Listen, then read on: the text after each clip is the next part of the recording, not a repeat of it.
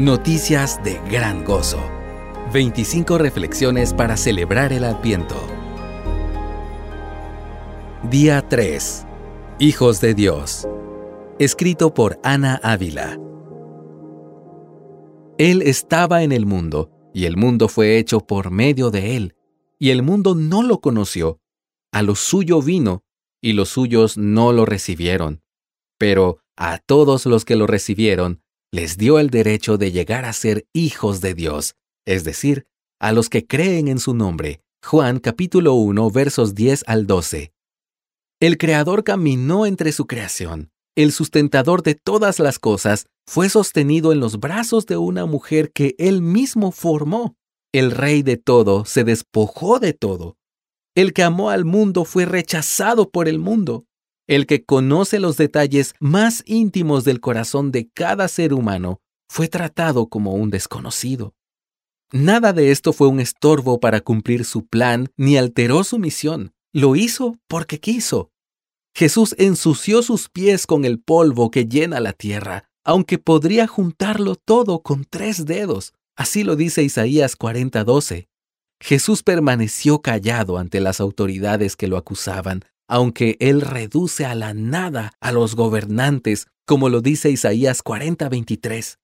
La humildad, la vulnerabilidad, el rechazo y el desconocimiento no fueron impuestos sobre nuestro Salvador. El Señor se hizo siervo porque se deleitó en mostrar su gran amor, aunque ninguno de nosotros lo merecíamos.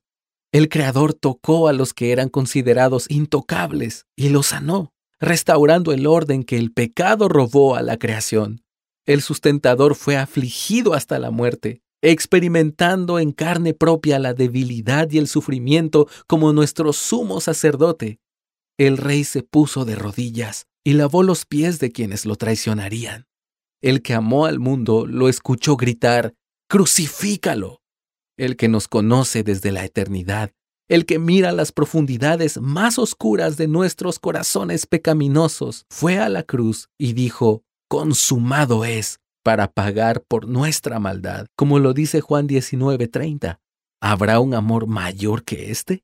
El sacrificio del Hijo es lo que hoy nos permite ser llamados hijos la vida perfecta, muerte sacrificial y resurrección victoriosa de Cristo nos ha dado el derecho de correr hacia Dios y ser abrazados por el Padre. No se trata de lo bien que nos portamos o lo mucho que nos esforzamos. Se trata de quién Jesús es y lo que Él ha hecho a nuestro favor. Hoy podemos caminar como lo que Cristo nos dio el derecho de llegar a ser. Deja de huir y mirar tu insuficiencia Contempla la suficiencia del Creador y sustentador. Contempla la suficiencia del Rey, que te conoce y te ama. Este devocional fue tomado del libro Noticias de Gran Gozo. 25 reflexiones para celebrar el Adviento. Descárgalo gratis en coaliciónporelevangelio.org.